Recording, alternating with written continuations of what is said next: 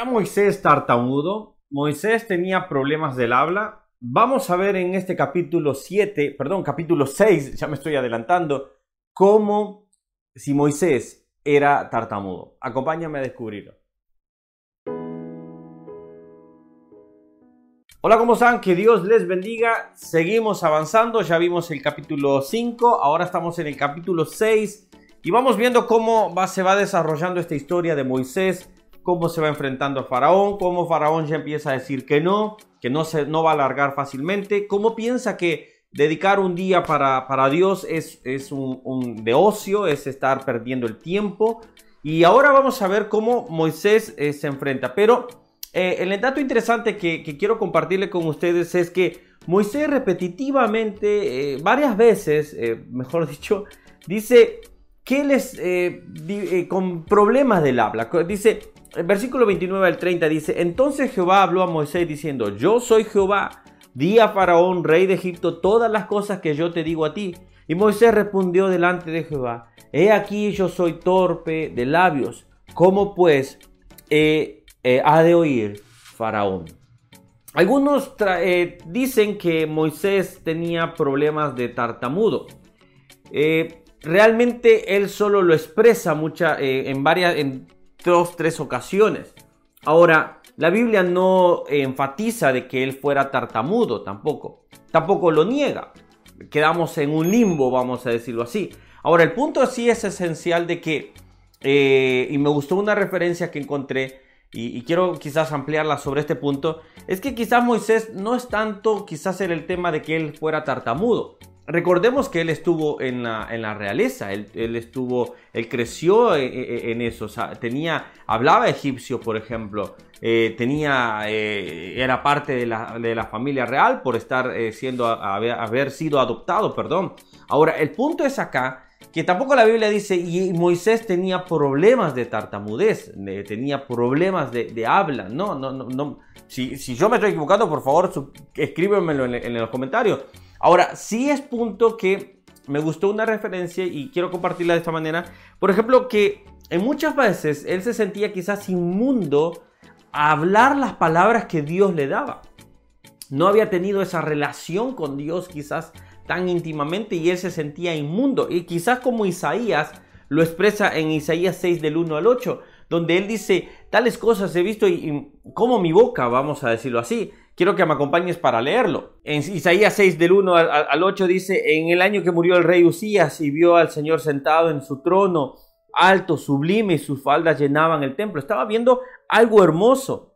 En el versículo dice, entonces dije, ay de mí que soy muerto, porque siendo hombre inmundo de labios y, y habitando en medio del pueblo que tiene labios inmundos, han visto mis ojos al rey Jehová de los ejércitos. Y voló hacia mí uno de los serafines, teniendo en su mano un carbón encendido, tomado del altar con sus tenazas, y tocando él sobre mi boca, dijo, he aquí que esto, tocó tu, esto tocó tus labios, y es quitada tu culpa, y limpio tu pecado. Quizás Moisés se sentía inmundo, imperfecto, algo de tan santo que había escuchado las palabras tan santas, quizás se sentía tan eh, inmerecedor de pronunciarlas.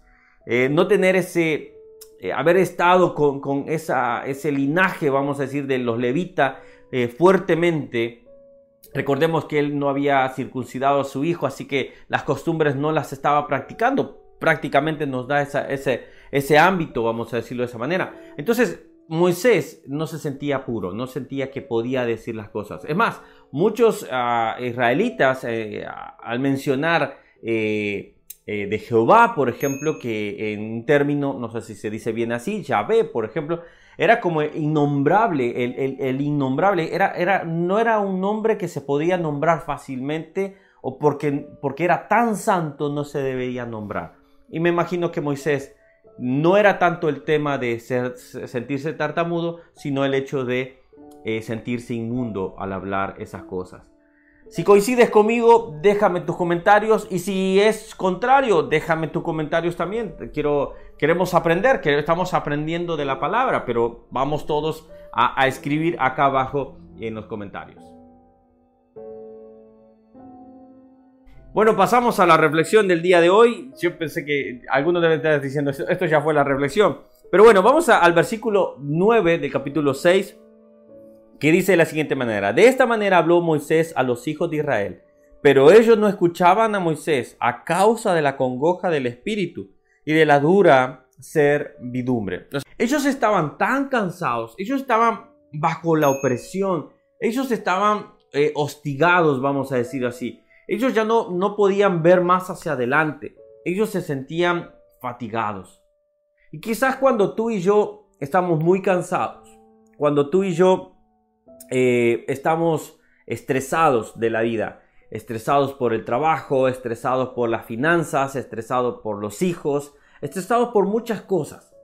Entonces quizás nosotros tenemos esa congoja que ni siquiera podemos escuchar Ellos le decían de esta manera, habló Moisés a los hijos de Israel, pero ellos no escuchaban a Moisés. Cuando Dios te envía personas que, o predicadores, o estás escuchando una palabra, pero estás tan cansado que no estás poniendo atención a la palabra de Dios.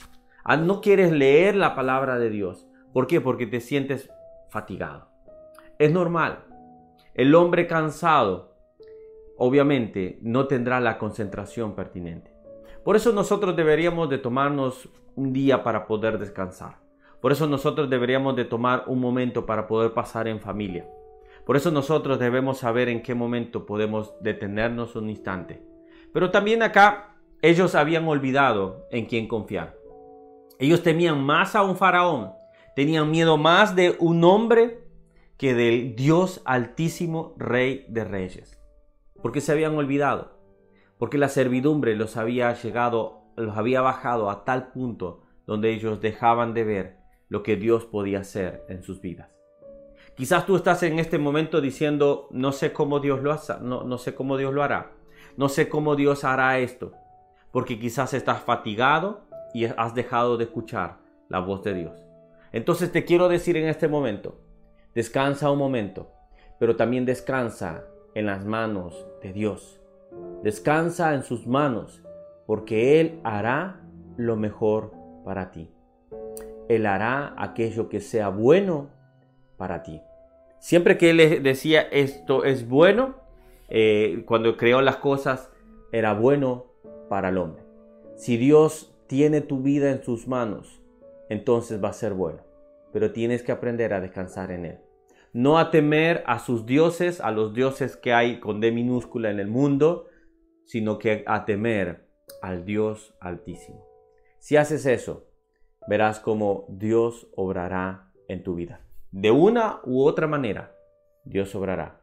Pero trata de lo siguiente, confía en Dios. Gracias por acompañarme en este versículo, gracias por acompañarme en este capítulo, perdón.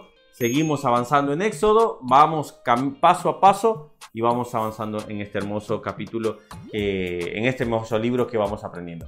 Si te ha gustado, por favor, suscríbete acá con este muchacho y deja, dale a la campanita para que te avise cada vez que subimos un nuevo video, porque si no, no lo hace YouTube. Así que bueno, hacerlo, a, suscribirse y a darle a la campanita por acá mismo, por acá, acá, para poder eh, acompañarnos todas las mañanas. Que Dios les bendiga, nos vemos el día martes.